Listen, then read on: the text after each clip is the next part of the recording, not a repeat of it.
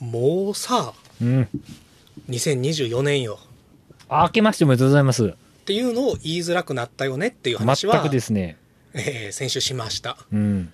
おめでたいことがいきなりやっぱりないからな。まあな。うん全くなくなったね。そう、明けたは良いもののといううん感じなんですけれども、まあそれでもまあ2024年はさ、やってきたわけですよ。そうですねあ、かめさんは今年初めてかな。ここ？ここってか、プラグラジオ？そう。あ初めですあまあそうですね。はいはい今年もよろしくお願いしおます。願いします。でさ、まあ、おめでたいことはないと言いつつさ、2024年ですよ。うん。令和5年？R6 じゃない ?R6、令和6年。うん。世の中さあ、うん。いろんな風に変わってるよ。はい。価値観もアップデートされてるよ、いろんなことがさ。うん。もうそろそろさ、うん。来賓の挨拶は条例で禁止しよう。来賓の挨う拶ん。来賓の挨拶はさ、うん。禁止。禁止？もしくは、うん。時間制限をちゃんと設けよう、ルールとして。あ、チーンな？そう。30秒。来賓の挨拶は30秒ですよ。挨拶やからうな。ん今ね、うん。まあ、とある、その和歌山県とか、うんまあ、し市関係の、うん。まあ、とあるその会合に行ってきたわけですよ。まあ、とあるか会合っていうのはその含みを持たすようなものではなくて、うんまあ、よくあるこうスーツを着たおじさんたちがうん会議室に100人ぐらい集まって、うんなんかしんみりと話を聞く系の会ってあるやん。もうね、マジでやめよう、もうああいうの。本当にやめよう。だから今日スーツなんですね。あそうなんです。今日ねあのあのその会合がありまして、うん。でちょっとねそこからまた戻ってきてるんでねこううん。柄にも合わず、ええ。あのフォーマルなお召し物をしていますけれども、えもうね来賓の挨拶だけはね、え うん。よくない。よくなかった？よくなかった。ちょっとした、なんかなかった？何か？ね、まあ、そのさ1ミリも面白いことがないとは言わないよ。うん。言わないですよ、まうん。あ、それでもさ皆さんねおそらく何かしらの経験があると思うんですよ。そりゃそうでしょうよ。来賓の挨拶はさ、うん。学校だったらうん。始業式、卒業式、うん。まあ、始業式はないか、まあ、卒業式とかさ、何？音楽会とかさ運動会とかもさ、うん。ありますよ。うん。来賓の挨拶、うん。大人になってもあるんですこれが、うん。ね、会社関係の何かしらの集まりとかでさ、うん。そこいろんな会社が集まります、まあ、県とか市がやるようなイベントですってなるとさスーツを着たおじさんたち、まあ、女性の方もいましたけれども、まあ、大半の8割がおじさんですよ和歌山は、うん。同じようなスーツを着たさ、うん。おじさんたちが集まって、うん。来賓の挨拶はじめ市長ですよ。でもね市長うん でもね こういう場合ね、はい。市長は来ないの。市長は来なくてあいにくのところでは市長はなるほど、なるほど。はいはいはい。失礼ながらと言いながら和歌山市のあの役所の誰かが市長の挨拶を代読させていただきますみたいなさ、はい。もうあれほんまにさ誰も別に聞きたくないし あの言ってる方も別にさ言いたくないわけよ。代読やからな。と例えばさ市長がさすごく言いたいことがあるどうしても伝えたいことがあるんだ、はいいようん。本人がすごく伝えたいことがあるのであればその内容がどれだけ自分に関心はなくともでもその熱は受け取れる。うん。それすらないわけやん。うん。役所の人間もさ秘書家が書いた文章をさ市長という名の名目で代読するっていうさもう二重に特に言いたいことがないためだけの挨拶にうん。5分かかるわけですよ、うん。まあ、5分は待とう。5分はいいよ、はい、えー市が終わりました。和歌山市の挨拶が終わりました。次は岩出市長ですよ、ああーでその次は何々組合の何々さんから。でこれは日の何々さん、あの政治家の何々さんみたいなさ、全員が同じようなことを言うだけ順番に話するのを、ん。こうね黙って聞くという。もうあのメッセージはあの偉いから前で話しますよ。そして私はあなたが偉いと認めているからここで黙って聞きますよという。あ。なるほど。我慢を共有することだけに価値があるっていうさ。うん、儀礼よね。なるほど。もうその儀礼いらない、うん。人生のロスタイムやで。これが自分が死ぬ時にそのロスタイムを返してくれるならいいよ。多分ね、人生ロスタイムいろいろあると思うんよ。うんいろんなロスあるよ、人生の中で。あのね、来賓の挨拶はね、5位ぐらいに入るね。あまとめたらおそらく3日分ぐらいのロスタイムが与えられていいと思う。人生の終わりに。あ。いや。うん、ピーって言ってね。なかなかやうんな。はい、3日ですっていうさ。もうね、皆さんも思ってると思うよ。まあ、人生のロスタイム1位は、もう現在は残念ながら、あの、スマートフォンを探すやと思うけど、うん。どこ置いたかなっていうのでさあれ1位よ。なるほど。うんもしくはあのテレビのリモコン暖房のリモコン、えー鍵を探すというのがロスタイム1位なんやけど、うん。来賓の挨拶はなかなかの入ってくる。入ってくると思う、うん。で今日はさその何講演会みたいなのがありましたと。来賓挨拶込みのね。ありました。終わりました。次懇親会があったの。うん。懇親会やりますあの近鉄のホテルグランビアでね。こう丸テーブルに何組か分けられて前で順番に話するやつね絵が浮かぶ。そう。そこでもね、えーロスタイム30分かね、人生のロスタイムがあったよ。で、それにまださ、もう我々はいいよ。うん。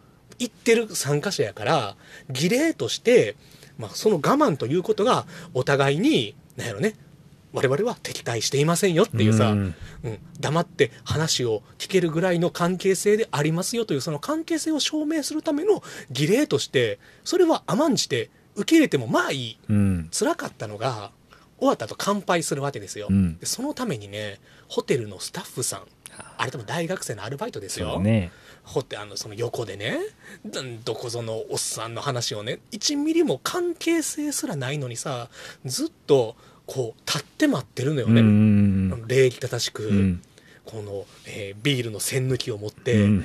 それがもうさ 心苦しい。そうやろね。その儀礼が我々のトライブの儀礼であるならば、うん。それは我々のトライブの中だけとしてもう不幸事はね、うん、残念なことはもう身内の中だけでやるならまだしもそれをさ外部の人間うん。この青春の日々を謳歌しているん。大学生にまで来賓の挨拶を待たす必要があるのか。なんならもう8時から8時半までまあまあ7時から7時半まで6時から6時半までうん。30分来賓の挨拶ですと。その後乾杯しますやったらさ、もう30分外で待ってさもうくっちゃべりながらさ待っといてくれたらいいんよ。こっからはちょっとうちのトライブの儀式そうなんで。そうそうそうちょっとこれはもうもうねもうトライブの儀式やからねもう秘密秘密ちょっとコアなん うで君たちには。おうそうやろね。それがいいと思うんよねもう一時が万事がそれであってさ、うんもう言い出したらさスーパーのレジの店員さんが立たなくてはいけないとかさ、うん。座ってりゃいいじゃんって、うん横に飲み物置いてりゃいいじゃん全部そうなんやで、うん。とか、あのーこれも良くないと思うのは美術館でさその暇な日もありますよ平日の美術館、うん。フロアに私一人ですよ。うん。でも3人ぐらいのさ 美術館のさはい。スタッフさんがさ、はいはい端々に座ってるの、うんうん。それはいるよ、うん。何かあった時にすぐ駆けつけれるように、はいはいはい。誰かが美術品を傷つけようとしてるのであればすぐ飛びに飛びに来るだろうし、聞きたいことがあるなら答えてくれるよ、うん。これ写真撮っていいですか？とかさ、あフラッシュはご遠慮くださいとかさ、もうそれはいいんやけどさもうあからさまに暇な時あるやんもう誰もこれは私に用がないなっていう時はさ、ん。スマホ見てりゃいいじゃんってさ、本読んでりゃいいじゃん、ん。あなたの貴重な人生の時間なんだっていうさ、うん。このね人の時間に対するこの何社会の甘え。我慢させちゃいけないとは言いつつ多分、えー本やプラグラジオでもあれですよねあの特集コーナーこの本の話をしますって言って聞き始めた人がいつ本編始まるんだろうなと思いながら、ね30分我慢してるロスタイムはあるから、うんそれは気をつけよう。それをロスタイムって言ったら俺は今までどれだけ積み上げてきたんだよって話だよ。島田さんよ。島田さん、ぶっちぎって違う違う、かもめさん、かもめさん、かもめさん、それは同じトライブの儀式やから、ああ、そうか部外者じゃないからさ。ああ、そうか。リスナー、リスナーさんもそうですよ。2回以上聞いてるリスナーさんも、もうあの、本プラリスナーを 自称する人たちは、これはもうトライブの儀式なんでね。うん。それは、い良いんじゃないかな。君も押されてますよみたいなことでね。まあそうそうそう言そうやられてるんや。うん。甘んじ、甘んじて長いオープニングトークを聞くというのは、うんまあ、これはもうね、あのーなみんなで踊るみたいな感じやから。みんなやめてくださいよ。その、おすすめするときにさ、うんあの意味わからんオープニングトークなんなんって聞かれたら、あれがいいんだよっていう。よくない、よくないからね。よくないからね。こううるさいファンとかそれは、それは、あのね、あ、初めての人は大体3、40分ぐらいからスタートするとちょうどいいですよ、みたいなね、アドバイスをしてほしいなと思いつつね。なるほど。ぐったりで。まあ、うん。ちょっとで、しかも、あ、ようやく終わると思ったら、その懇親会的なうん飲み会がね、あの、中締めしますって言ってさ、なんか締め。なんかあの、その、すぐパーッとみんな解散じゃなくて、残りたい人は、はいはいはいはい。うん、残ってくれていいですよみたいな中締めと言われる、んその区切りがあるんやけど、うんそこでまた挨拶が始まったうん。さらに最悪だったのがまあある程度はさうその会に参加してる時点で何かしらの関係性はあるんやけど最後に出た人がねなんか「いやまあすみません私メランカが中締めなんかさせていただいて」みたいなこの無駄な遠慮う。んプラス まあ我々はどちら特にあの私はねうん。そのその会の別にメインでも何でもないのよ。呼ばれたから言ってるだけであって、まあ言ったらその取り仕切ってる集団があるのよね。和歌山の中のある程度その社会的なヒエラルキーの一般的に高いおじさまたちグループうん。そこの身内の話とかしだすのよね。ああ辛いな。わかる、まあ、これは本来私よりもなんとかさんの方がみたいな。そしたらそんなことないよみたいな。あー。あーみたいなさ「はい終われよ」はい終われよっていう。いや。いやね。ーお疲れさん今日唯一来賓の挨拶で面白かったのは岩出市の市長の挨拶だけやね、うん、私の市長の挨拶面白かった。面白かった。ううんんあのね今日あの成人式があったと岩手でも、うん。成人式で、まあ、600人来ましたと。うん。で今年ただ岩出市で生まれた子供うん。300人。おお半数なんですよ。お少子高齢化ですねというのを、うん。80歳ぐらいのおじいちゃんが言ってた。これかっていうね。ごめんあの80歳じゃないかもしれない。ごめん、うんね。もう少しお若いかもしれないけれども、あの明らかにあのご高齢で頑張っていらっしゃる市長がそれを言うからこその,、あの和歌山とか地方の少子高齢化のリアルがありましたね。ありありとね。うん、うんなるほど。北九州の成人式の話しようか。北九州の？知ってる北九州の成人式って。ド派手なやつ？そうそうそうそうそう。あのあれ金でも市長がさやっけ？違そうっけ？なんそうそうそう。あまあ、それにはさあの歴史があってさてかあのさ皆さんご存知ですかね？北九州の成人式っていうのはとにかくド派手な格ー好をする、うんうんでそのためにあの二十歳になる子たちは19のあたりからねうん。1819からうん。高校卒業して働き出したあたりから成人式のためにお金を貯めうんて一生懸命働いて成人式の日はパーッともうすごい独創性のある衣装を仲間内でこしらえて、うん。わーっと見せようとああやっぱそうなんや。うん、で初めはあれはさすごい恥さらしとか言われたらしいんよね、うんうんあのおとなしいおとなしい格好大人らしい格好をして社会に受け入れられるのが成人式なのに、もうん。うそれと真逆じゃないかと、うん。もう恥さらしだみたいなことを言われたのが、うん。今はあれが海外でも注目されてざまみろと。でもあれってさ見方によっては完全にトライバルな衣装だとねもはやね。思うよ。うん、がもうアートとして認められて、北九州市の市長もこれはアートですと、うん。さらに今年は成人式にランウェイまでできたらしいんよね。いやいいな。うん。ですごいいいじゃん。うん。で、あれってね、自然発生的に生まれた文化やと思ってたの。もうんうん。う派手なヤンキーがいて、そうやな。誰かがやりだして、おいいじゃんそれっていう。いつの間にか自然と出来上がってたと思ったらあれってねはっきりした期期限がね分かってるの。あの衣装を作ってるのって北九州市にある呉服屋さんで呉服屋さんじゃないや。貸し衣装屋さんもともと一軒の店があるの。もうそこが期限って分かってる。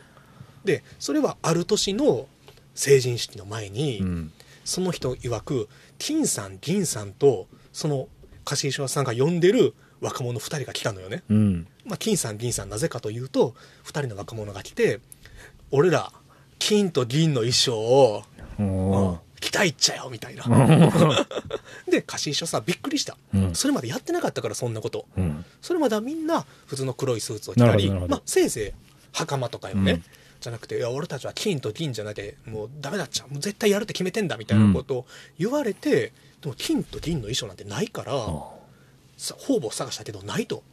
だからその子らのために作ってあげたんやって。うへえでそこからあいつらやばいってなっううわっと広がってそしたらそのでその店もすごい有名になると。そしたらみんながすごい俺はこんなん俺はこんなんっていうのを書いて持ってくるのよね。金銀たちじゃ満足できない。そしたら数年後また金あのオリジネーターの金さん銀さんの次に、うん。虹の男が出てくるのよね。あ彼は袴を虹色にしたいと、あうん。でさらに背中には刺繍でこう文字を彫りたいみたいな、っうんていうのがその彼の作ったスタイルっていうのが今の北九州のスタイルになってるらしいんやけどだからさ全ての起源がさ分かってるのよね。それでもここ数十20年年ぐらいの話。いや面白いな。ちょっと文化的に言うとさヒップホップいやに近いよね。面白い面白い。めちゃくちゃ面白いな、ね、でこれがさ今だからあのそれを調べてさ新聞記事とかになっててインタビューとか答えたりしてるんやけどその貸衣装屋さんがこれ多分ね太鼓やったらね間違いなく伝説と神話になってるかいや多らね分そうやな、うん。二人の若者がってやつやろ。金さん金さんと呼ばれる神様がうん。うんやってきて、所望されたそうそうそう。金の衣装と金の衣装を所望されてそう。うん、そこから皆がこうした華やかな衣装を着るようになったとさっていうそうやな。あらゆる手を尽くしたがってそうそうそうそう。見つからずってやつからな。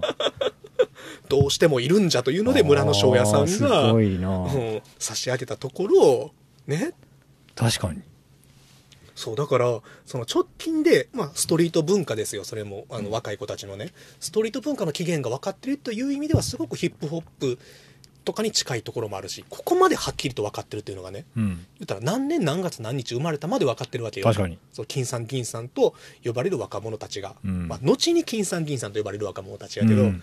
が問い合わせをした日という完全な起源があって、あ誰かまで分かってるっていうところから本当にかつての伝説、うん神話が生まれる瞬間みたいなものも追体験できてしまうというね、いいね。いいよねこれおそらく文化人類学的なテーマだしそのうちねネットフリックスでねドキュメンタリーいや今の作られると思う聞いてたらもう完全にもうそもうとにかく LDH 映画化しなさいよってね そうやんね若手のね金さん銀さんからさ2、3ぐらいまでいけるよ、全然。あのシリーズものでねろ。うん、0年代から始まってね、シーズン1はね。うんで、そこで一生懸命お金を働くところもさい、や、いけるよ。お金を稼ぐために働くところもあるし、うんその後の人生まであるからさ、うん。いいよね。いい。うんいいと思う。ドキドキするやん、そんな。でもさ、これ20年前やからさ、ひょっとして金さん、銀さんがね、当時20代の青年ですよ。今だからもう45、6になってるわけ。うんうん。その息子世代がさ、ね息子、娘世代がまた二十歳を迎えることになってさ、文化が一周するやん。すると、あの2000年代初頭の北九州市のまだシックなファッションが、うん。シックって言っても金銀なんやけど、うん。が今度はクラシックスタイルで。一周回ってな。そうそうそうなるかもしれんよね。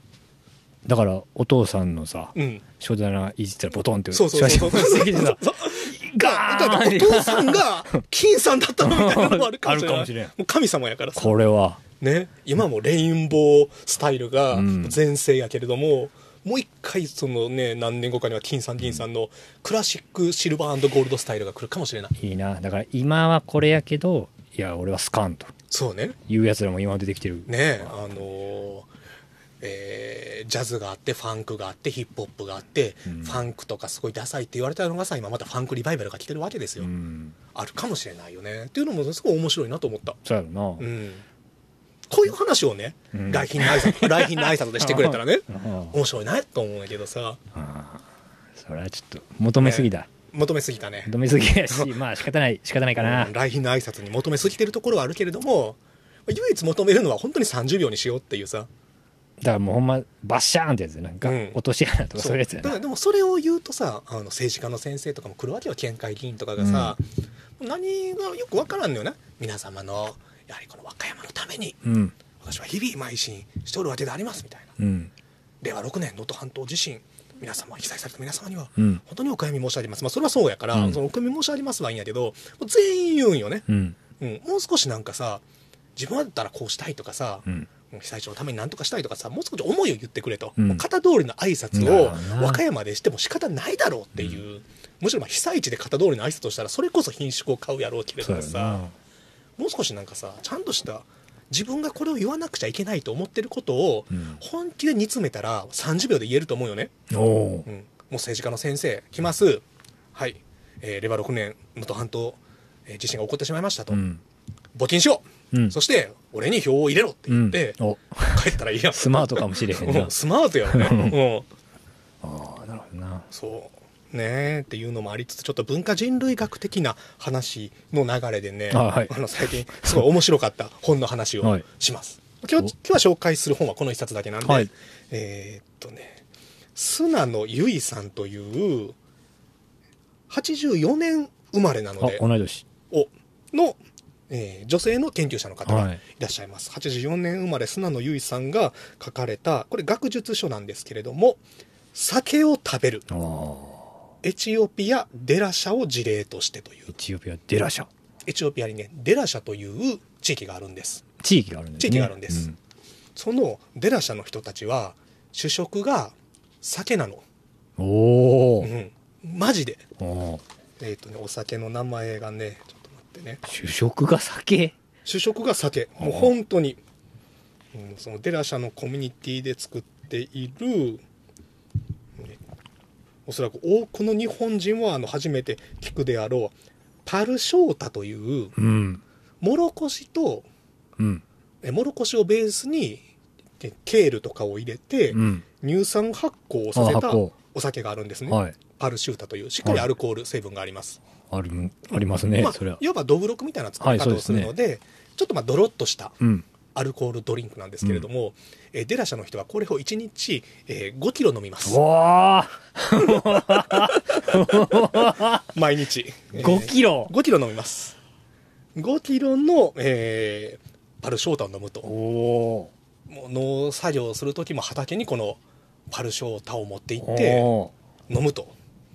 ーそしてそれ以外は飲まないというか食べない。オンリー？オンリーパルショータ。あの固形物もうん。あることはあるんやけれども、うんその伝統的にね、まあ、日本やったらさご飯っていろいろあるやん、そうですね。うん、今日はどうぞカツ丼にする、うん。ハンバーグにする、うん。魚にするとかさうん魚の中でいっぱいあるやん、うん。このねデラシャのコミュニティではね固形物がね、え4つしかないと、うん。うん、本当にそれはしかもおやつ扱いああ、そうなんや。うん、あのパルショータしか飲まない本当に酒が主食なんよねうん。まあでもそのアルコール飲んでガンガン酔っ払ってるっていうよりはあのそんなにアルコール度数は高くない高くない。水で薄めると45%ぐらいになるから、うん大人はそんなに酔っ払ったりはしないし、うん栄養素もあるからうん実際それでいけると、そうでしょううんだね。からこの多野さんもあじゃあごめん砂野さんも面白いのがそこにフィールドワークに行くわけなんですよ、うん。で別にお酒飲めないことはないんやけど、うん。本当に毎日パルショータしかないから、うん。飽きてくるよね。まずそうですよね。固形物食べたいってなるから、うん。子供たちが噛んでるちょっとサトウキビっぽい茎を噛んでみたりもうん。するんだけれども、もうパルショータほぼ村にはパルショータしかなくて、うん。だからそのお酒に飽きてちょっと悪酔いもしてきてそれをやめると栄養失調になって倒れたりするっていう お酒しかないからただ、まあ、そのさっきも言ったけれどもその酒というとあの人聞きが悪いというかそうですねあでも。これはだから飲む主食なんよね、うんうん。日本人が米食べるのと一緒で、うん固形物か栄養素というとただその飲み物に近いけれども栄養はあるから、ううんん。っていうコミュニティの研究所でで面白いのはさアルコール45%って言ってもさこのね、えーデラシャのコミュニティではだいたい2歳ぐらいからパルショータを飲み始めるとで子供は酔うの。そうでしょうね。だって4、5%あるんでしょ？そうそう。まああの薄めつつらしいんやけど初めは、うん。でしかも子供はさやっぱり固形物とかも食べたがるのよね。そうですうね。ん、そしたらあのご家庭でお母さんとかお父さんから「そんな食べてばっかりじゃ大きくなれないわよ」って言って ちゃんとパルショータを飲みなさいって言って怒られると。うん。でもパルショータを飲むとやはり慣れてない子供は酔っ払う。で酔っ払ったまま学校に行く、うん。そしたらあの学校で寝ちゃうと、うん。すると先生に廊下に立たされるみたいな。そこはあかんねや。そこはあかんねねや。え学校はデラシャ以外のコミュニティの子供たちも来るから難しい先生はあのデラシャの人じゃなかったりする場合はまた学校で酔っ払ってみたいな。それはなかなかあれですな。うんちょっと面白くない？や、だいぶ面白くなうん。いすごいよね。そういうコミュニティがさマジであるんだなっていう。もうでもこのデラ社の方々は要はその、お酒という感覚ではないそれはもちろんもちろん。それは主食ですよ、ね。それは主食主食。そのこれを飲んでわーっとしようとかじゃなくて本当にそれが、まあ、栄養ドリンクとして、うん。あの代々あの親しまれてきたものであるから、うん。その感覚はそのお酒っていうと本当に、本当本来は語弊はあるんやと思う、うん。あのお酒という言葉に付随するイメージそうですね。酒は酒であ我るから。そう酒文化であることは間違いないんで、うん。酒は酒でもちろんいいんやけど、ね。発酵発酵文化の一つとしてもね。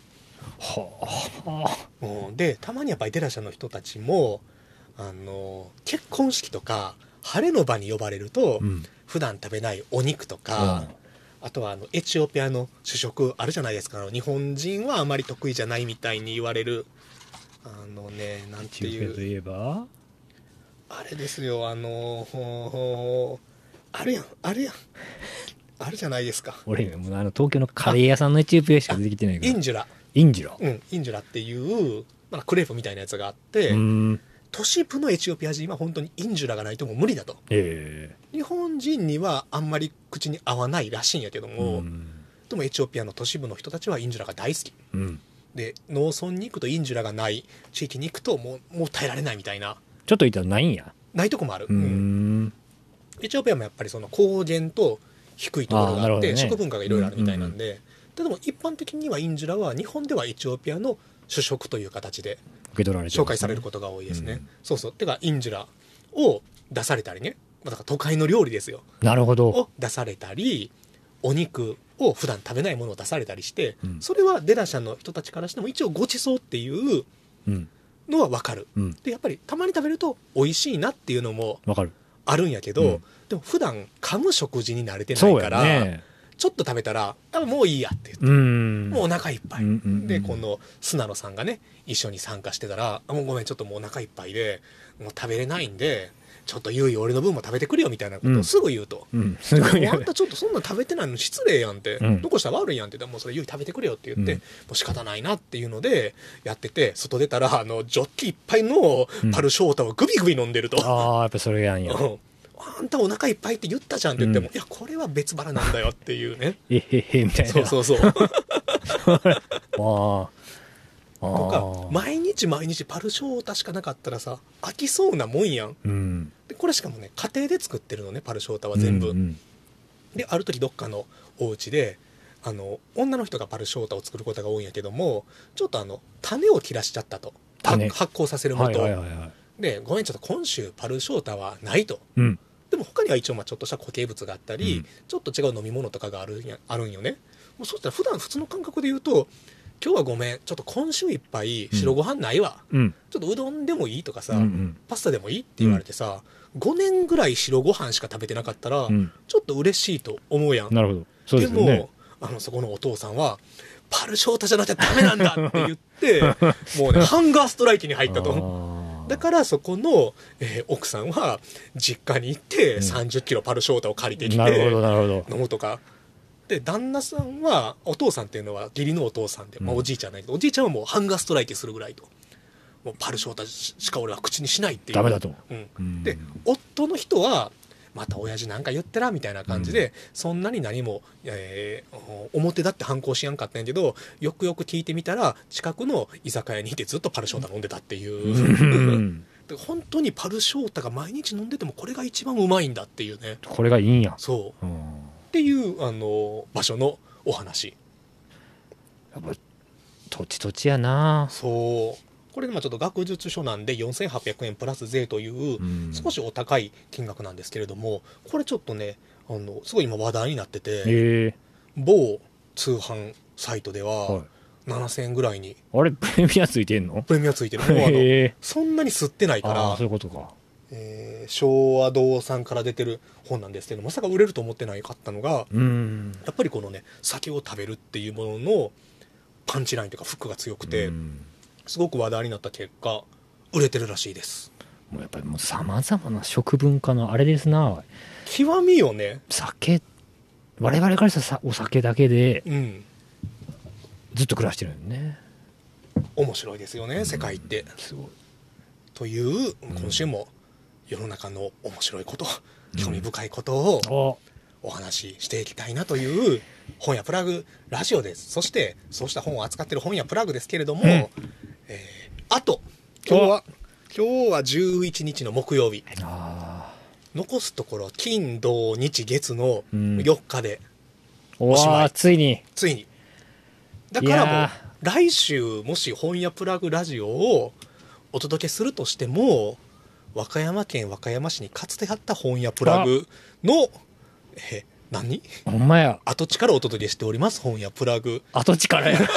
元本屋プラグラジオになるかもしれないしこれ来週ちょっとねどうなってることやらほんまやな。もう嘘のようになくなってるかもしれんからね何もかもが。そうあ Spotify であ久しぶりに本屋プラグラジオ聞いてみようかなと思ったらあ今週更新ないんじゃじゃなくて、うん Spotify で本屋プラグを検索しても何も出てこないっていうあ幻のように消えてしまっている可能性もなきにしもあらずでー。すよ、うーん。でもそれはもう島ちゃんのあれ次第ですな。いやそれはまあリスナーさんがお便りとかくれたらややるざるを得ないとかあるんじゃない？いや、もう止めるんじゃないよ。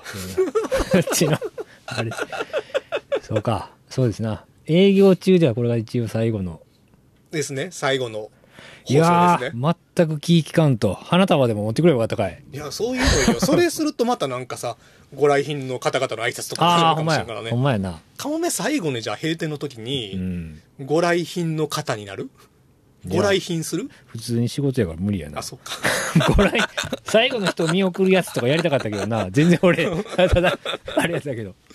あうんの最後ねあのある最後よね。おデパートのお辞儀してシャッターがウィーンって閉まるやつね。うち電動シャッターができるからなあれ。やろ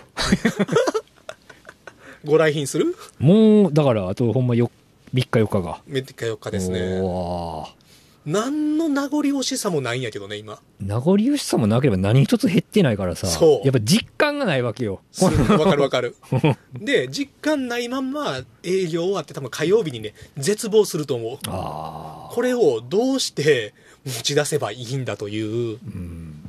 だあまりにも、あれやから、俺、ちょいちょいちょいちょい、やっぱお邪魔してるけどさ、うんミキさんにね、うんこれどうやって動かすんですかって。動かす、あれは、あの、適宜言ってくれたら手伝いますよってだけは言ってるんやけど。まあ、この本をうん一気にガサッと持っていける重機はないよねない。ねうん。なんかすごいアマゾンの倉庫とかにあるような自動ロボットが来てスパスパ棚から抜いていってくれたらいいけどさ俺らがイメージするやつな。うんウィーンカシャうんシュシュシュシュもうバーコードドで言ってくれるやつやろ。そうそうそうない。ないねないから、もうだからもうマンパワー。マンパワーっすわ。これなあ だから来週どうなってるかねそうやな。うんまあ、来週まあ放送あるかないかわからないですけれども、そうそうそう。もしも和歌山県和歌山市にかつてあった本屋プラグ店内からお届けする元本屋プラグラジオの放送があれば、うんその時はね元本屋プラグがどうなってるかの情報をお伝えできるかもしれない、ちょっとどうなってるんでしょうね。うん、まあ今このあの語りもリスナーの人生のロスタイムにカウントされてるからね。でもどこかの誰かには響いてるかもしれへんかもしれないね。もうそう信じて、はい。始めていきましょう今週も。よろしくお願いしおます。願いします。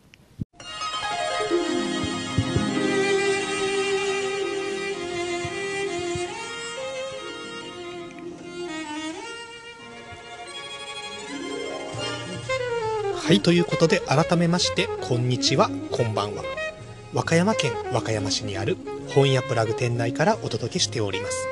本に関する話題や本を入り口に様々なカルチャーを紹介するポッドキャスト番組、本屋プラグラジオ。パーソナリティは私、本屋プラグ島田と、はい。シンガーソングライターの悲しみかもめです。普段より少し丁寧に言ってみました。うん。ちょっとどうした？最後の最後。前工場かもしれない。あと言ったところでー、うん。何の考えも浮かんできてないんだけれども、うん。やりやりきった感とかもない。別にない。そうやな。だって今日ここ来て、開口一番なんか怒ってたもんね、もうなんか。来賓の挨拶は禁止って言いながらね、そうそうもう入ってきたからね。まあまあまあ。でもやっぱりうちの店が、本屋プラグがね、次の3月で本来なら8年目に入るところだったのかな。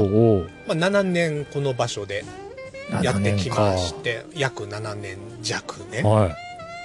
そう。とたかだか7年よ。うん。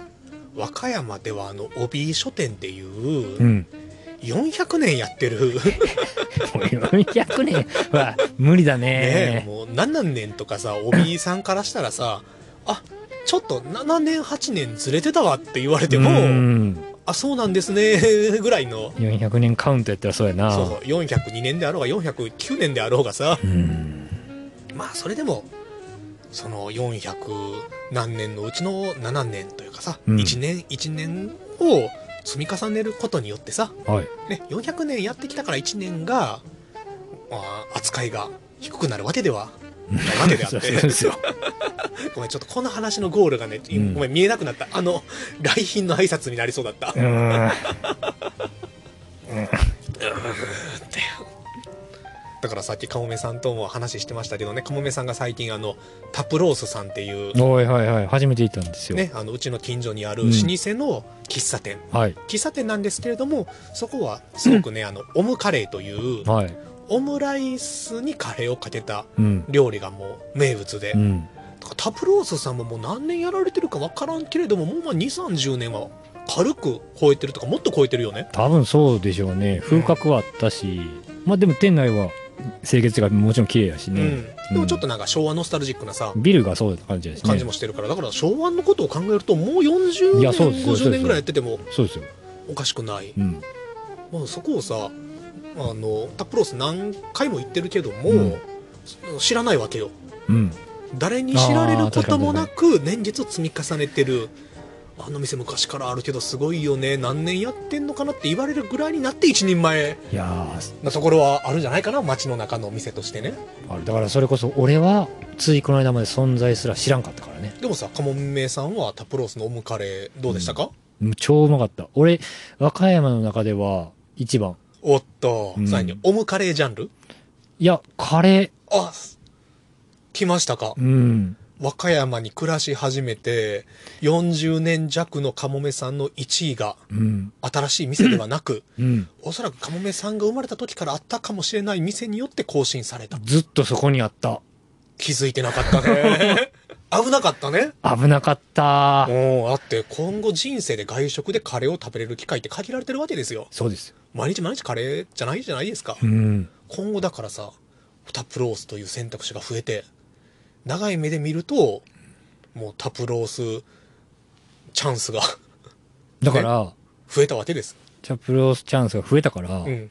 ちょそのタプロースさんのとこはね、あの、金、土、日しか空いてないんですよ。そうなんですよ。週末だけね今やられてるという。で大半の人がコーヒーを飲みに来る人もいるだろうけれども大半の人がねカレーを食べに来るお店そうです。カレー屋さん、うん、だからね、ちょっとあの、このプラグラジオね、僕の場合収録が大体木曜日でしょ。はい。ぜひ金、土、日のどっかにちょっとずらしていただいて、あタプロースで食べてからね。食ってから来るっていうのをうん、次のルーティンにしたい。ああいいですね、うん。まあ、でも本当にあのタプロースさんはあのあんまり他のところにはない独特の味がするから観光客の方にも全然和歌山の味として勧められるからね、うん。俺は結構、なんか、うまーって思いながら食ってるいいねうん。ただねそんなかもめさんカレーランキングが更新されたところで言うのもあれなんですけれども、え知ってますか？えうん。12番町にうん。去年の6月うん。新しいカレー屋さんうん。スパイスカレーチャッピーがね去年の6月にできてたんですね。そうなんですオープンしたんですよでもそれもねごめんわしも全然ちょっと把握できてなくて本屋プラグから歩いて10分ぐらいのところなんですけれども、うん。でもやっぱりそれで周りの飲食店からちょチャッピーのカレーはやばいぞみたいなやっぱり噂が広まっててうん。食べに行ったら、うん。もうね和歌山のいわゆるそのガチカレーじゃないうん。スパイスカレーっていうジャンルはいがあるやん、はいはいはい。インドにないんやけれどうんも、うん本格的なスパイスを調合して作ってる、なんか今の時代の新しいに、まあ、国産カレーみたいな、うん。まあ、ジャンルですよもうスパイスカレーの、ちょっと和歌山のスパイスカレーチャッピーに極まれりぐらいのいや、だからそのいわゆるスパイスカレーってさ、俺からしたらやっぱりちょっと大阪にでやる大阪文化よね。そうそうそう、うん。加えへんイメージが、うん。まあ出るたびにやっぱり好きなとか食ってたんやけど、うん。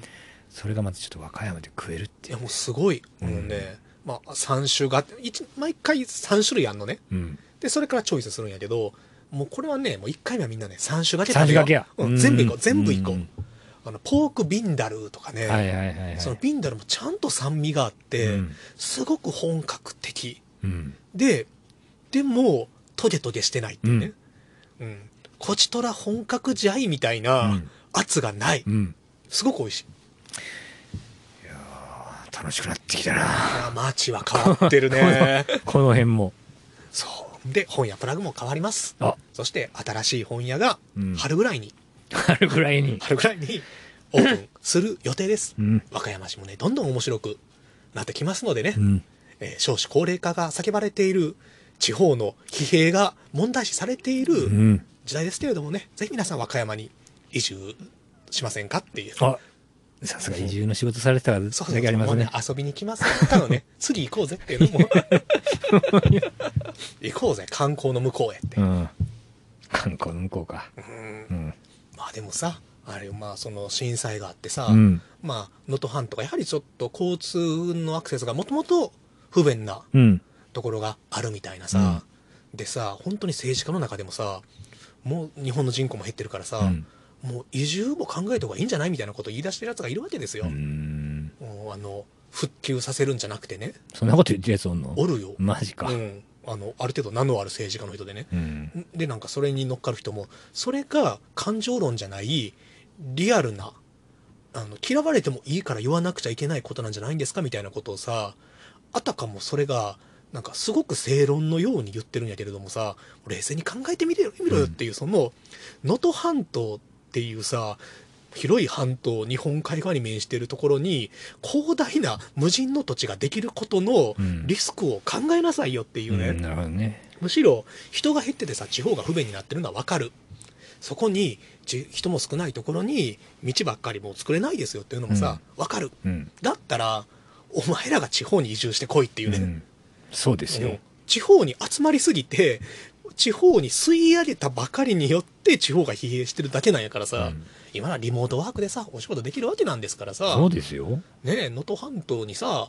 すごいなんかリゾートワーケーションができるような場所を作ってさ海外からも来てもらったらいいじゃん、うんアメリカのシリコンバレーに疲れた人たちがさ能登半島で仕事したらいいんですよシリコンバレーから。うんうんでもちょっとやっぱりこれは人事じゃないと思ってるからさ、うん。もう和歌山も常々言われてるように明日の被災者やからさそうですね。で絶対震災起こったらさ大阪と和歌山の間の山脈が寸断されてさ交通の便利でなかなか不便ですねよ。もう雪が降っただけでさもう大阪に出れない大阪からも来れないみたいなことになってるわけなんやからさ、うん。もう全然人事じゃないしあとまあちょっと話はずれるけれどもあの今は被災されて大変な思いされてる方すごく多いと思うし我慢されてる方もいると思うよね、うん。あのやっぱり見てて辛いのがさその X でねうん。もう。2024年から X っていうように決めたからちゃんと。うん。うん。もういいかなっていう、X でさあのこんなことを言うとあれなんですけれども温かいものが食べれるとありがたいですみたいなことを言ってる被災者の方がいて、うん。あの配給配給って言い方悪いな、うん。あのまああの何？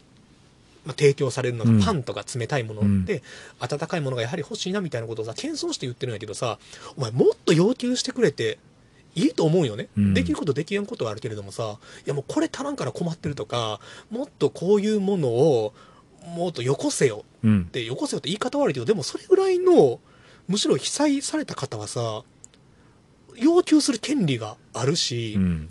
でそれを要求してくれることによってさ我々明日の被災者側からしてもさそれで改善されたらさ、うん。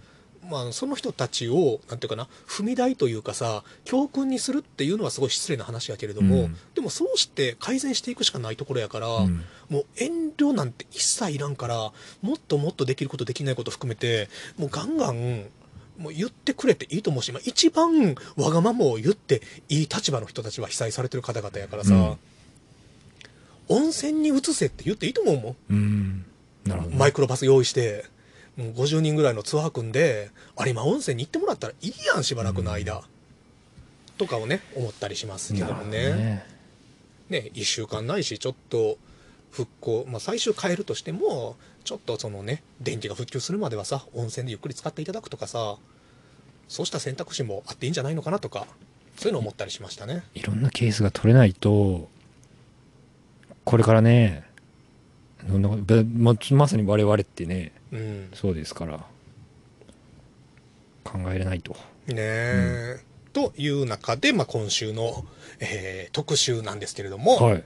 えー2024年一発目。うん。まさに全然関係ないです。うん。この映画を見ろ2024。まあ、早くもあのね、面白かったのがね、1月1日からまあ映画始めをしたんやけど、おーい。うん、1月1日は和歌山で見て、うん1月2日は大阪のシネマート、心斎橋に行ったら、あの、シネヌーボの映写技師薬師丸にあって、はいはい。あ、薬師丸も映画始めて聞いたら、あ、今から4本目ですっていう。違う1月2違う日、1月2日のね、2時ぐらいね、お昼の、うん、今から4本目っていうね。これが映画ファンかっていうう、ん。面白かったですね。うん、すごい。っていう中でもさ、でも1月の段階でさえ、うんまあ1週間経ちましたよ。劇場で、まあ一部配信も含めて新作映画今8本ぐらい見てるね、8うわ、本か9すげえ本か。な。うん。この段階ですらもはや見落としてる作品があるのよ。ああ。うん。うん。え薬師丸に、え、さっき何見たん？って聞いたら、あの、さっきは、マイスイートパピー見ましたっていう、うんえー韓国のワンチャン映画があるんやけど、ワンちゃんワンちゃん、うん。そうワンちゃんがね予告編見たら可愛らしい映画なんやけどさそんな映画の存在知らんかったんよね、っうん。ていうのがもはや起きてる。なるほど。みんなねもはやねいろんな映画をね見落とし始めてるんよね。もうこの段階で。1月の。1月の段階2週で。そう。もう気を引き締めていこうというね。ああ、やばいな。うかうかしてる場合じゃないよという警鐘を鳴らすようなね、うん。えー映画特集を。まあ今日は2本だけですけれども、はい皆さんこの作品見落としてないですかというね、うん。話をしたいなと思うわけです、うん。まず1本目はい。皆さん見落としてないでしょうか今関西では元町映画館とシネヌーボで、あ、シネヌーボ、あ、そうやね、シネヌーボで上映しております。ジュン・リー監督の香港の流れ者たち。香港映画ですね。香港映画です。はい、えー制作年はね、2021年なんですけれども、今、えー劇場公開が始まっております。若い監督ですね、おそらくこのジュン・リー監督というのは、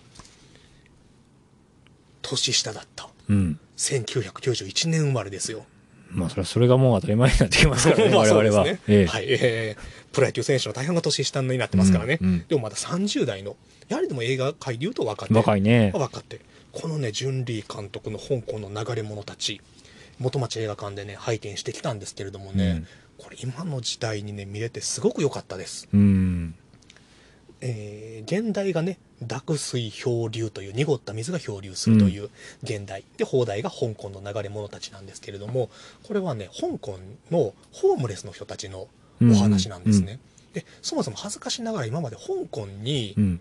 そりゃいるんだろうけどホームレスの人たちというものにあんまり着目したことがなかったしイメージがなかった確かになかったね。うん、うん。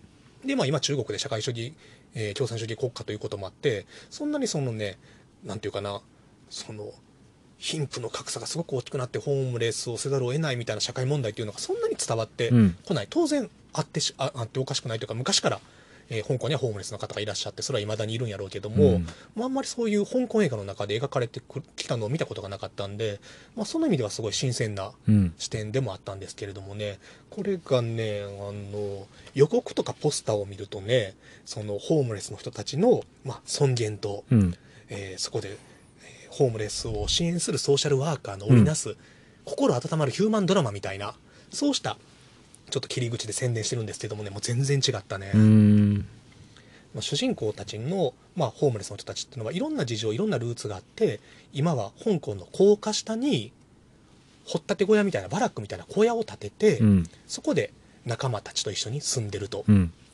で,、えーで彼らは決してかわいそうな人たちとかあのすごい弱者というわけでもなく、うん。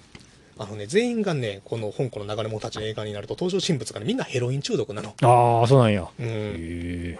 まあそのヘロインを常用するようになったというのにはそれぞれの人生のさまざまな事情ルーツがあるんやけれどもそうなんていうかないわゆるなんかなんていうかな絵に描いたような支援したくなるかわいそうな人たちなるほど、なるほうんど。ではないという中でえーっとねどこから話しようかな、うんまあえーっとねごめんね。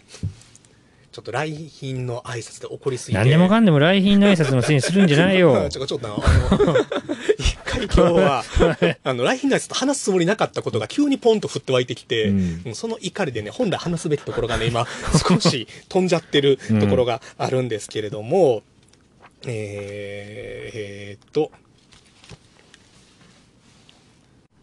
もともとこれ2012年に香港の町であったうん。トンジャウこれ場所の名前です、はい。トンジャウホームレス荷物強制撤去事件という。実際にあった事件があるんですねうん。それはあの香港のえー当局の食物環境衛生所っていうところがはい。本来しなくてはいけない事前通告なしにうん。このトンジャウの路上生活者40名以上の所持品をうん。勝手に廃棄したとうん。いうのもあのこれ映画の中ではゴミ収集車が急にやってきてうん。夜にね「お前ら起きろ」と「今から清掃が始まる」って言って、その人たちが持ってる写真とか身分証とか、まあ、それぞれの思い出の品とかがもちろんあるわけですよ路上トイレはそこで生活してるわけやから、うんそうしたものを全てゴミとして捨ててしまうという事件があって、うん。でこれに対してあのホームレスたちが政府に対してね賠償と謝罪を求め裁判を起こしたと、うん。まあ、そこにはホームレスを支援する団体がもちろんサポートしてるんやけど、この実際の裁判というのをモデルに。した、えーお話なんですね。でこの裁判の、まあ、ホームレスと行政との裁判のドラマを通じてそこにある香港のホームレスの人たちが抱える課題であるとか問題であるとか、うん。さらにはそのホームレスの人たちっていうのも、まあ、先ほどいろんな事情ルーツがあるって言ったけれども移民の人たちもいるのよね、うん。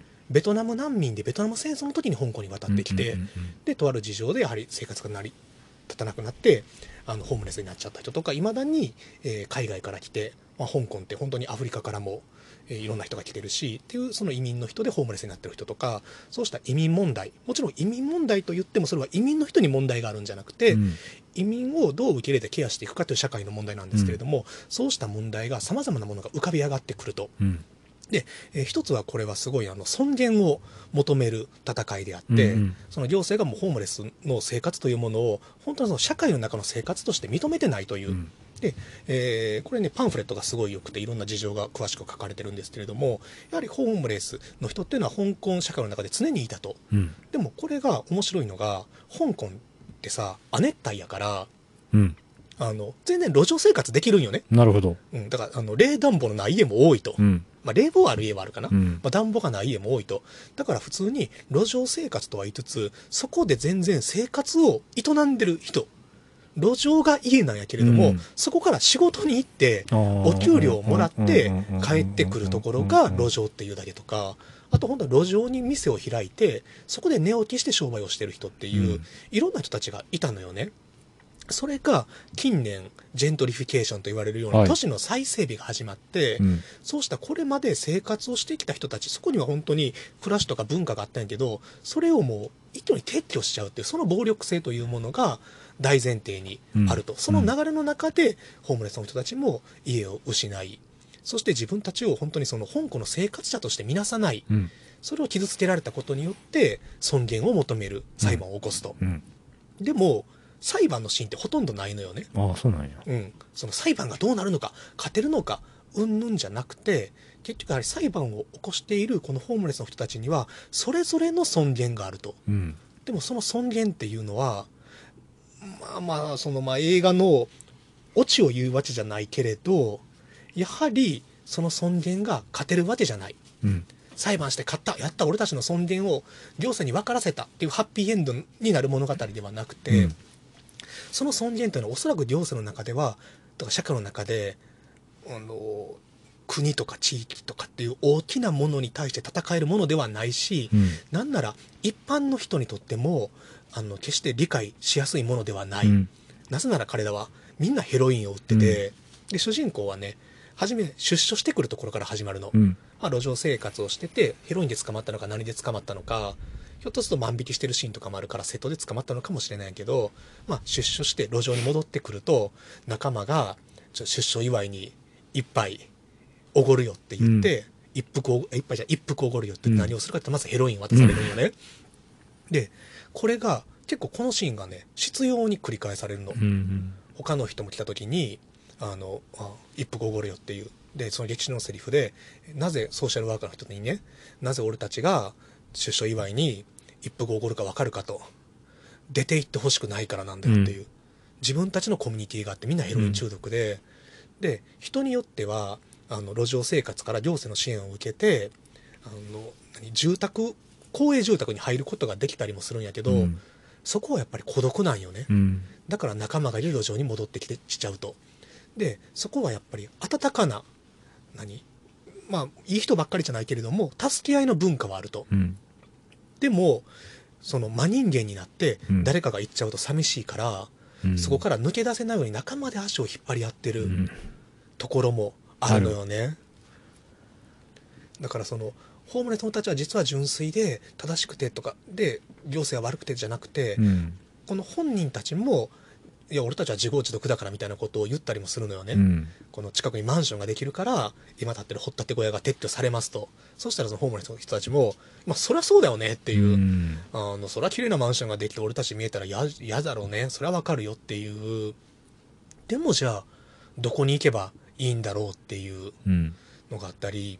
だからさその彼らは彼らなりのルールがありそれぞれに尊厳があるのでもその尊厳の守り方っていうのはさ、うん。人それぞれ違うんよねあの役を辞めてままっとうに働くんだみたいなことで尊厳を取り戻す人もおれば役はやりつつも譲れない一点がある人とかうん。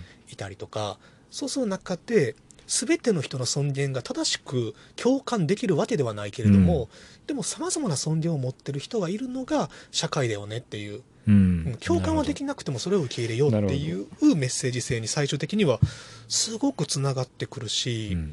あのこれ主演のうんフランシス・ンという人がねうん。香港のスターなんですけれども役中のホームレスの主人公を演じててこの危機迫る演技がすごくて、うん。タッチもどっちかというとねちょっとドキュメンタリータッチの撮り方を。しててまずね説明台詞がほぼないのよね、うんうんみんなあのちょっとしたセリフで掘ったて小屋作る時にいや俺は大工やってたからあのこんなん作るのが得意だからできるよっていうのであこの人はもともと働いてる大工やってたんだとか、うん。うんあそこでお前昔働いてる時に会ったことあるよとかいうのであこの人はこういう仕事してたんだみたいなことがやんわりと示唆されるしあの息子とだよね息子はベトナム難民で、まあ、自分もベトナム難民やけどあのちょっと別のとこにも再移民したけど、うん。自分は難民として香港に来た時に香港で犯罪を犯してしまったから息子た家族と一緒に再移民できなかったと。うん。よその国に。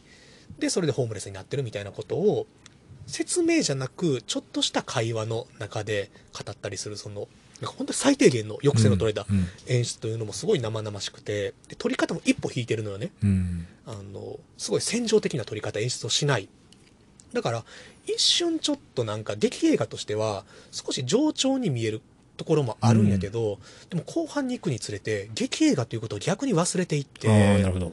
そこに本当にこんな人たちがいろんな思いを抱えて葛藤を抱えながら生きていくっていうものにすごい見えてくるのよね。うん。でこれは何かというとやはりこの監督、ね、20代の監督というかまあ香港の若い映画人たちが自分たちの社会を見つめるリアリティというかさ、うん。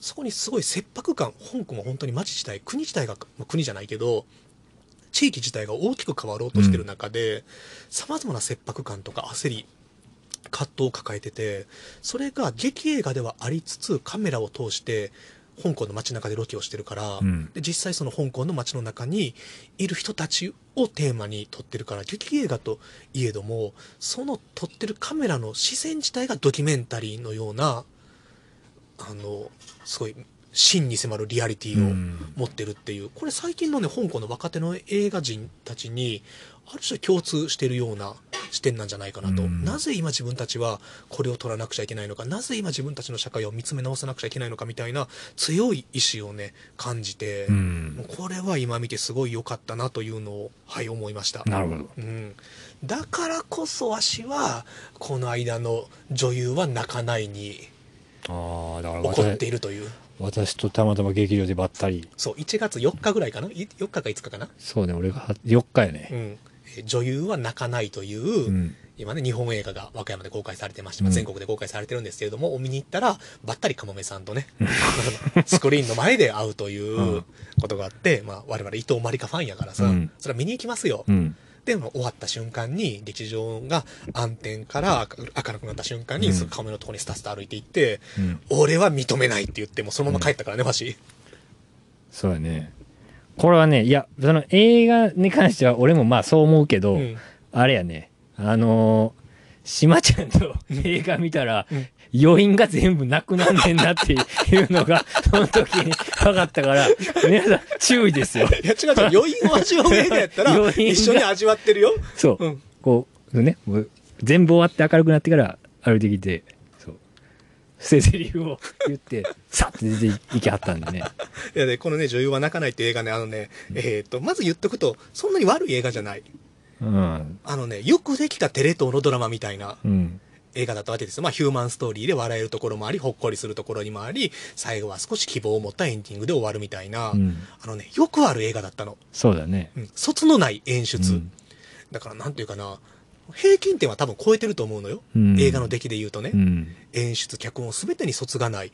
でも、そこに何のメッセージ性もない。うんで、これが50代、60代の監督が、アイドルの人とか、今、注目の若手俳優を使って、卒のないものを作りましたと。でも、あまあ、合間合間にやはり、ベテランらしいキラリと光る演出がありましたね、みたいなやったら全然いいんやけど、これが30代の監督のデビュー作っていうので、そんな志の、なるほどうんね。島田さんはそんな、志でいいのかっていう島田。さんそこにね、震えるほど何かこう、憤りを感じてらっしゃったね。今、あなたが取る意味というのが、それでいいんですかって、卒のなさすぎたのがう、ん。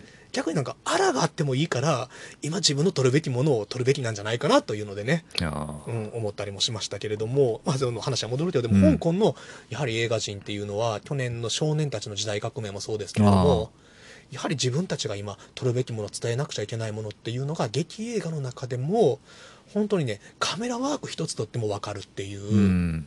うん、まずその姿勢に胸打たれましたね。はい。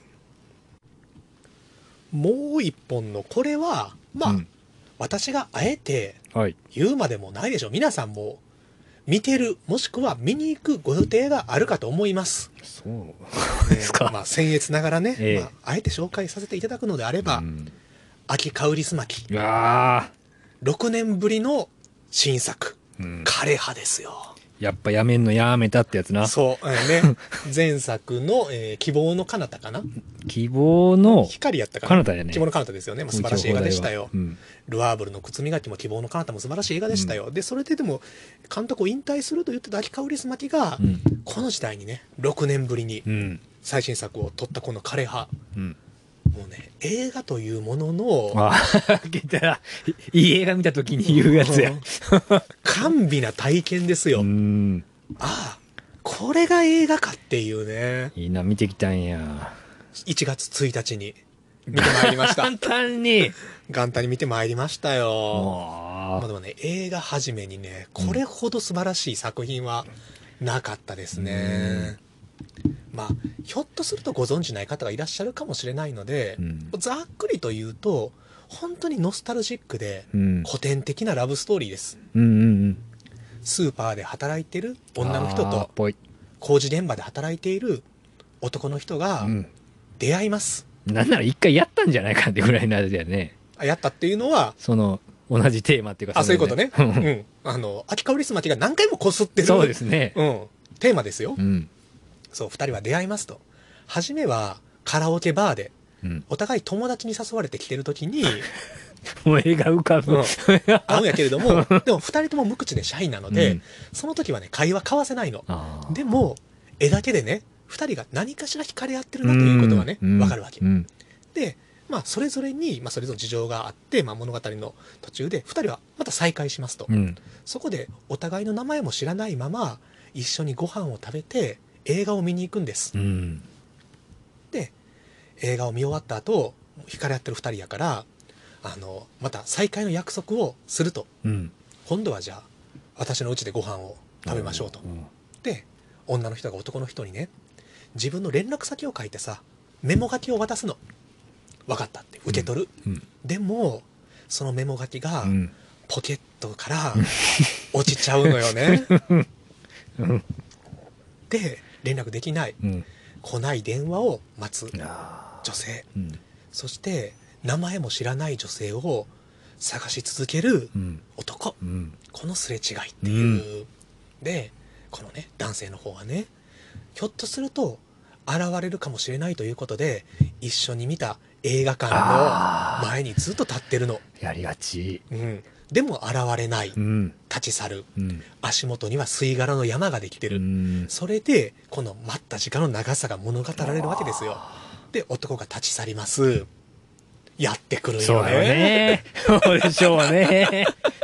っていうすごく古典的なうん。すれ違いの、えーまあ、ラブストーリーなんですけれども、やっぱりねこのねまず面白いのがカウリスマキはね絵作りが素晴らしいわけですよ、うん。ロベル・ブレッソンとかね、うん。小津安二郎の影響をね公言してますけれども、うん。やっぱりな小津の印象が強いかな。もう計算され尽くした。うん。動きはすほとんどない。ほぼ固定されたショット、うん。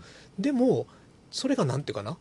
真面目で面白みがないのかっていうと真逆で、うん。きっちりしてるからこそ逆にそこのおかしみがあるというかね。ねまあ、これはあのカウリスマティファンならばはいはいあれっていうのがねすぐわかると思うんですけれども、うん。まあ、あの感じで、えー舞台はねこれね面白かったんやけどね舞台はね2024年なの。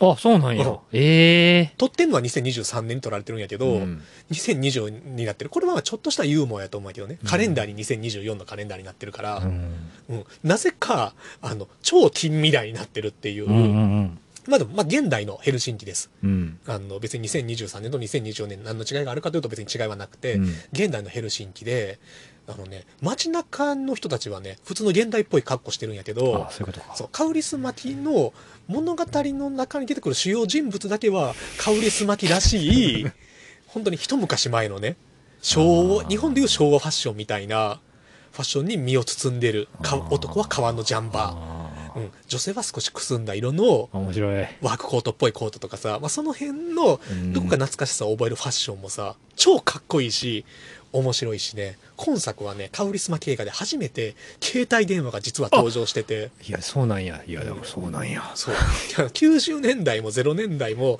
映画を撮り続けてるのに実は携帯電話というのが登場したことがなくて、うんしかも今回スマートフォンですよ、うん。二人ともスマートフォンを持ってるのにメモ書き渡した連な。絡先の交換は その場で交換するんじゃなくてうん。メモ書きを渡すというね、まあ、そのところがまずうん。あのそれはカウリスマキの完全な様式美なんやけど。そうだからメモ書きだからこそポケットからスルリと落ちてうん。落ちたメモ書きが枯葉のように飛んでいくっていううこのね映画的な まあ、だから元来そのカウリスマキというのはすごく古いものであるとか、うん。古い価値観を愛する監督なんですね、うん。これまでの映画全て通して。うん。でその古い価値観で言うならば男と女がデートをするならば、ね。男はジャケット着用なのよ、もう着用すべきするしかないっていう、でもこれもねカウリスマキ映画あるあるなんですけれども大抵登場人物たちはお金を持っていない。そうなんです。う。ん、そうですね。劣悪な労働環境で働いているか、うんうん。まあ、劣悪じゃなくても普通にその真面目に働いてるけれどもどちらかというと社会の中ではねあのそんなに儲かる方の仕事じゃない、うん。あのいわゆるブルーカラーといううん。職業で働いていたりする、もしくは失業しているみたいなことが定番なんだけど、今作もご多忙に漏れず、ん。男はデートの約束をしてもジャケットがないと、うん。じゃあどうするか。もうこれカウリスマキあるあるですね。隣人知人に借りに行くっていうねもうこれはパラダイスの夕暮れでもそうですよ、うん。もう何も言わずに行ってジャケットを貸してくれ。とか。ジャケットがないんだだけでいいよね、うん。とか。うやな。うん。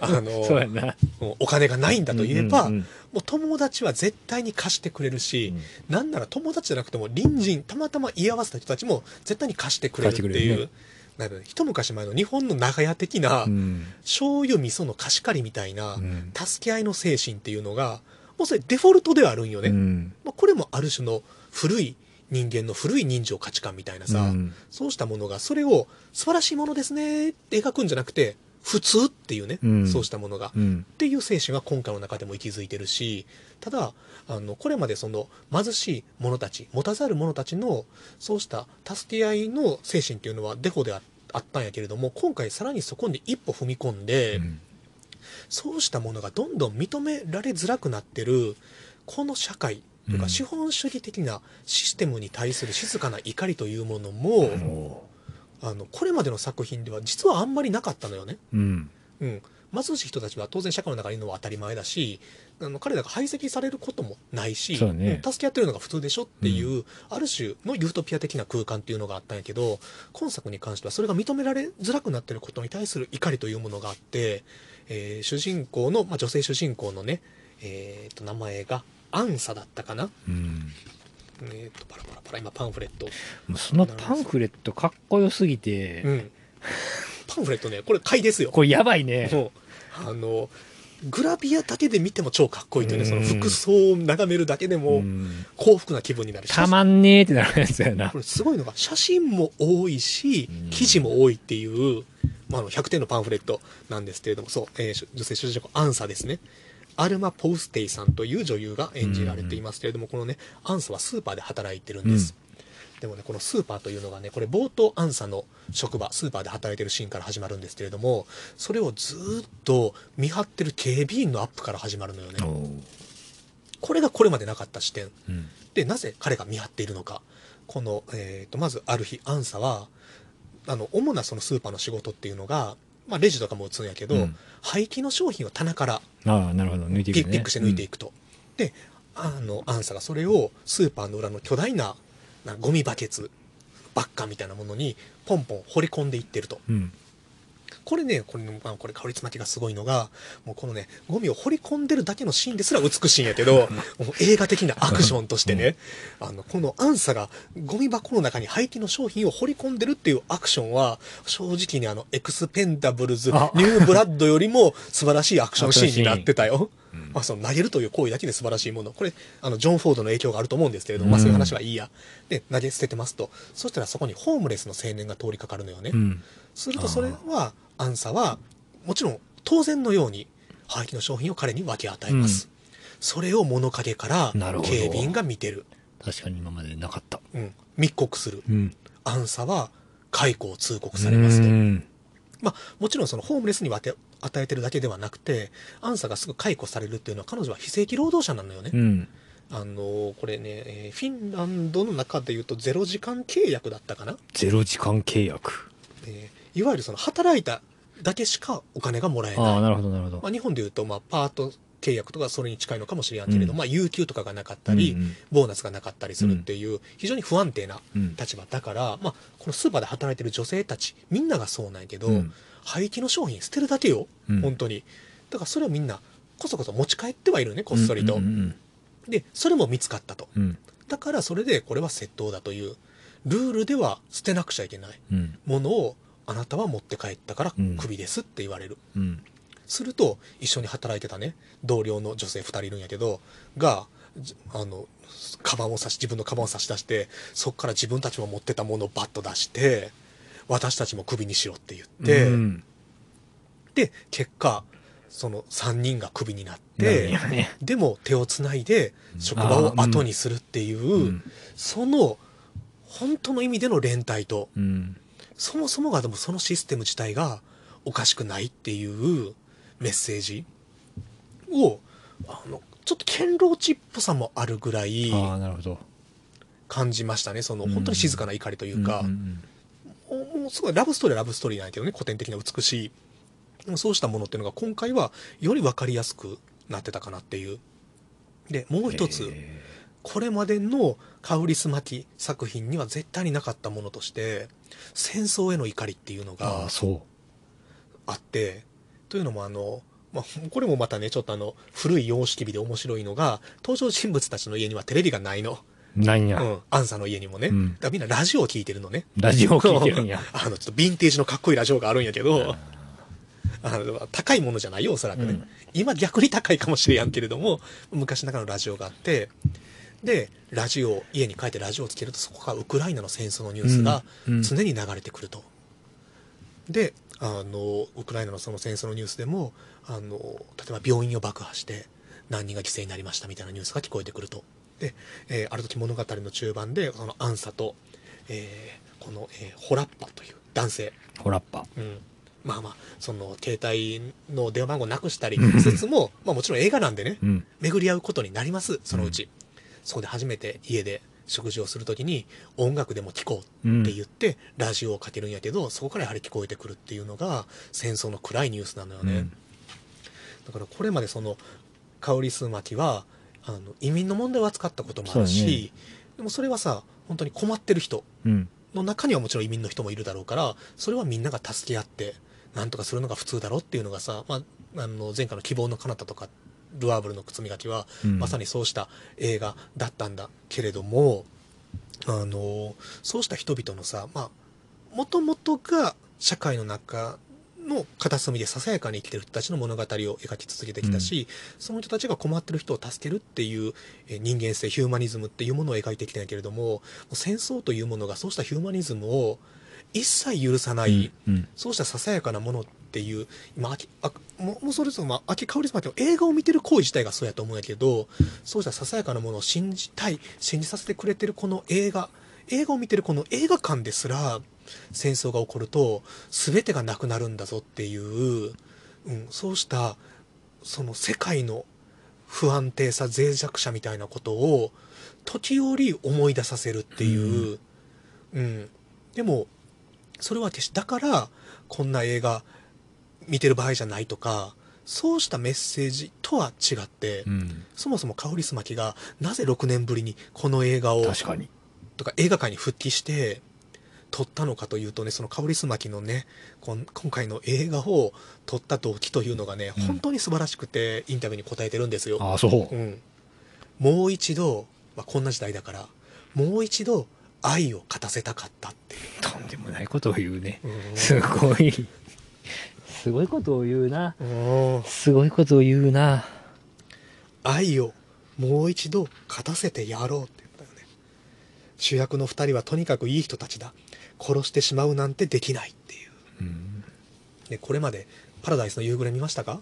パラダイスの夕暮れ僕見てないです。見てないか、うんまあまああの浮雲であれ過去のない男であれ、大きくハッピーエンドが多い、あの多かったわけですよこれまでそうですね。まあ、ラブ・ド・ボエームとか、うん少し悲劇的な終わり方をする作品はもちろんあるんやけれどもあの特に近年はねハッピーエンド希望を持つような映画を数多く撮ってますけれども、うんえー実はね香りすまきは過去の作品で何度も映画のラストに主人公のどちらかが死んでしまうような選択肢を作ってきたとうん。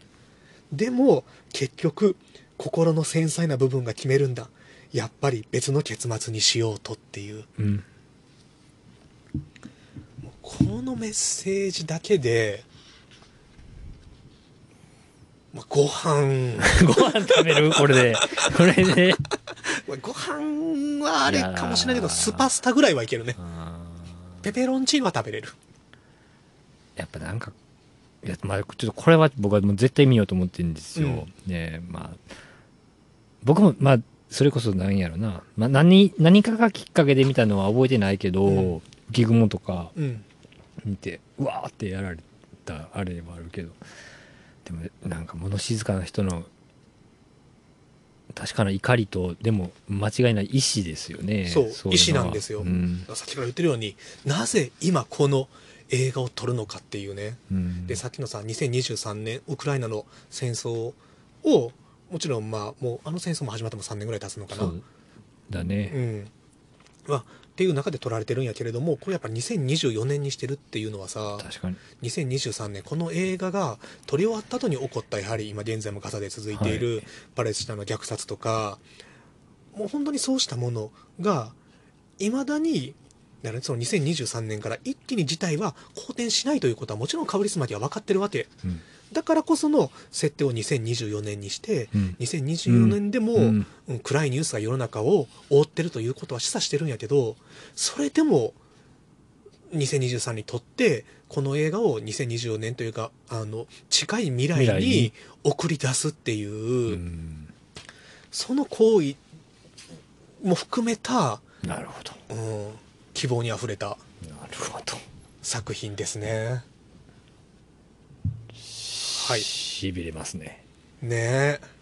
でまた何が素晴らしいかってこの映画どこで見たかと言いますとね。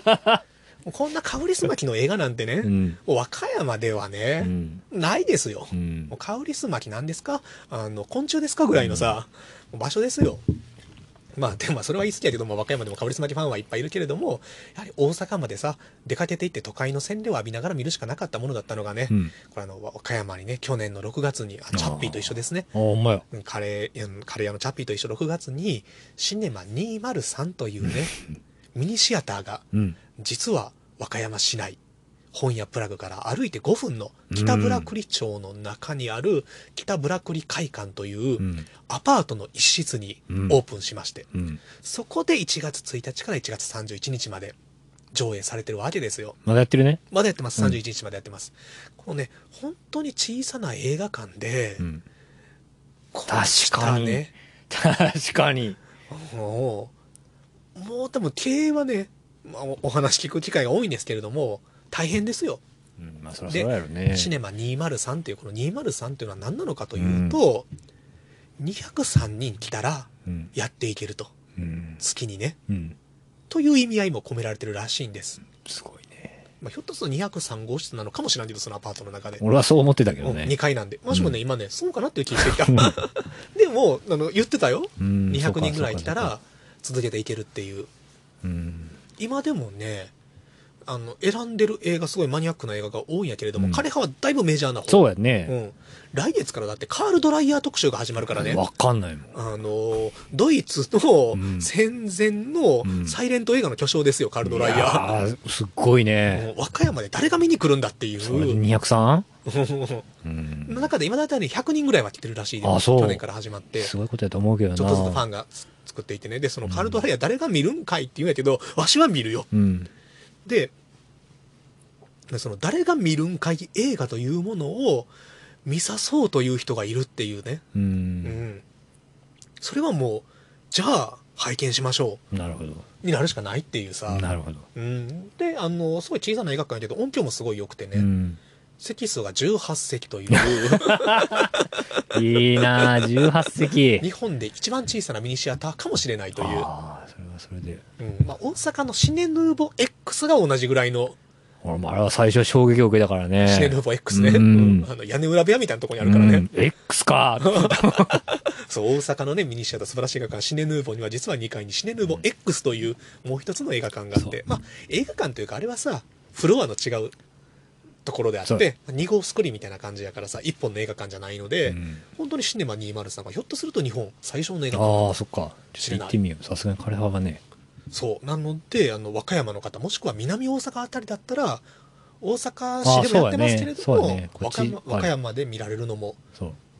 良いのではないでしょうかっていういいよ。だからチャッピーもあるし、カレー屋さん。タプロースもあるしタプロースもあるし、山玉食堂もあるしカネちゃんいけるぞ。うん、でも本やプラグはないんだなあいやーあ、ちょっとすごい。なんかちょっと秋香りすまきみたいな。なんか、ああ、ないんやってなるんだ。ないよあでもね枯葉はね本当に皆さん見ていただきたい、あの作品の一本だしあの人生の一本になるかもしれないというかやっぱあの人生の中で秋香りすまき体験をするのはねうん。うん良いことだと思います劇場で見れるタイミングってもう、限られてくるだってき、そうやね。で、えー、枯葉と同時に香りすまき作品何本かやります。え、203で？203で。あ、マジで、うん。攻めてるね。パラダイスの夕暮れも確かやると思う。あと浮雲とあ、ちょっとかスケジュール見よねぜひぜひ。6本ぐらいやるんかな過去作う。も。浮雲なんて最高ですよ。浮雲もこれちょっとスクリーンで見たいですね。ねね。あのね浮雲はね去年のねベストバイの場所の中のね2023年ベストバイの一つが香りすまきのブルーレイボックスなんやけどあ、ブルーレイで買ったん？あの前作持ってます。ちょっとじゃあ貸してや。うん。それは203で見ようぜ。あの203でかからんやつは貸すよじゃあ。ね。だけどさやっぱ浮雲はさもうね何回見てもいいね家で見ても。うん。でさらにあれってさ新しいお店始める映画やから。あ、そうやね。うんね、古い店がなくなってあ紆余曲折を経て、乗ってんのか。うん新しい店作る映画やんそういうことか。そう最後はねあのワンちゃんを抱いたうん。男女が新しい店の初日、うん大繁盛した結果を受けてねうんあのドアの前から空を見上げて終わるという感動のエンディングですよ浮雲うんもうシネマ203でやるんでやるんや。すごい。わしねであのブルーレイ持ってるけども。何本か見に行くと思ういやー、ちょっと見たいな。というねもうこれ和歌山グッドニュースですねいい映画見てんな。いやーまあ他にもまあいろいろね言いたい映画はあるんですけれども、うん最近見て一番びっくりしたのは、えークライムクリスマスっていうクライムクリスマス。クライムクリスマスニューヨークの白い粉っていう ニューヨークは白い粉か。うんまあ、ザ・ B 級クライムサスペンスだなっていうジャケットと、えー、放題なんやけど、これ DVD する作品でね、2002年の。あの、これがね、見てみたらね、アフターさんのような奥深い人間ドラマだって、あのやっぱり見逃してる素晴らしい作品はあるなと思いましたよ。うんまたあの、クライムクリスマスの話は、あの、カモメにゆっくりするわ。お願いします。うんもう、なかなかの、あれですからね。そうですね。ということで、名残惜しいですがね、終わっちゃうよ、もう本やプラグからのああ。放送が、本当だね。配信。が。本当にね。うーんと言いつつ別に、えーそんなに語ることもないのでエンディングです。あお全然最後っぽくないけど告知していい？いいよ。来週1月18日に、うんえっ、と、梅田ハードレイン、いつもお世話になってます。梅田ハードレインで、私、悲しみかもめ歌い始め。はい。えっ、とね、共演、あの、えっ、と、小笠原博之さんっていう男性の方と、うん。内田修斗君っていう男性の方と、えっと、小池隆さんっていう名古屋から男性のうん。男ばっかのシンガーソングライターなんですけど、うん。これ本当に時間があってタイミングがあればちょっと平日なんですけどね。何曜日？木曜、う絶対来てほしい。それはなぜ？その心は？えっとね僕が一番好きなシンガーソングライターが出ます。どちら？小池さんお小池隆さんお。あのいつかちょっと本屋プラグライブにお呼びしたいと思ってるんですけど、うんちょっと名古屋からオンリーディングさんとかとももしかしたらちょっとつながりあるかもしれへんねんけど確か名 CD の素晴らしい本うん屋さんですね。っていうのもあるけどまあちょっとあのまあ僕の歌い始めっていうのもあるんですけど美濃くんが歌い出したんでそんな感じでよろしくお願いしますはい。ということで、今週もありがとうございました。さて、来週はどうなるかな？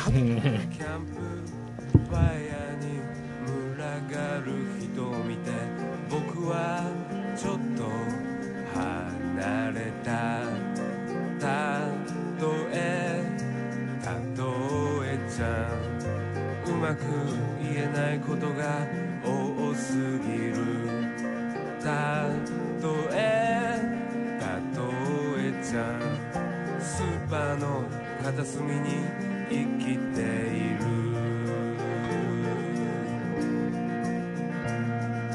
君がいなく